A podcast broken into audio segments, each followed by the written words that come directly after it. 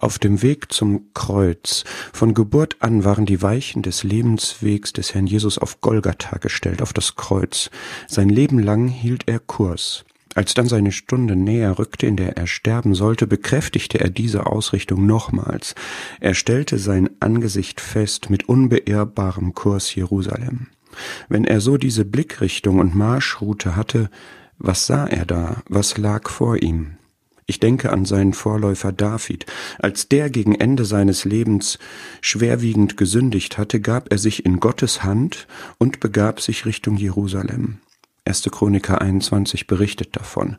Und dort sah er den Engel des Herrn mit gezücktem Schwert. Auch der Herr Jesus wusste, dass auf Golgatha bildlich gesprochen Gottes Schwert ihn treffen würde.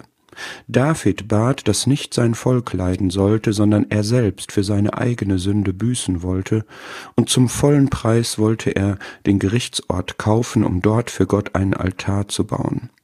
Der Herr hat demgegenüber als Unschuldiger für die schuldigen Menschen gelitten, um sie freizukaufen von dem Tod, der der Lohn der Sünde ist. Er übertrifft also diesen Typus David weit. Er ist der gute Hirte, der sein Leben ließ für seine Schafe und wie er sich in Gethsemane schützend vor seine Jünger stellte, als man ihn gefangen nehmen wollte und auf die Jünger losging, da kam er ins Gericht und sie gingen frei aus.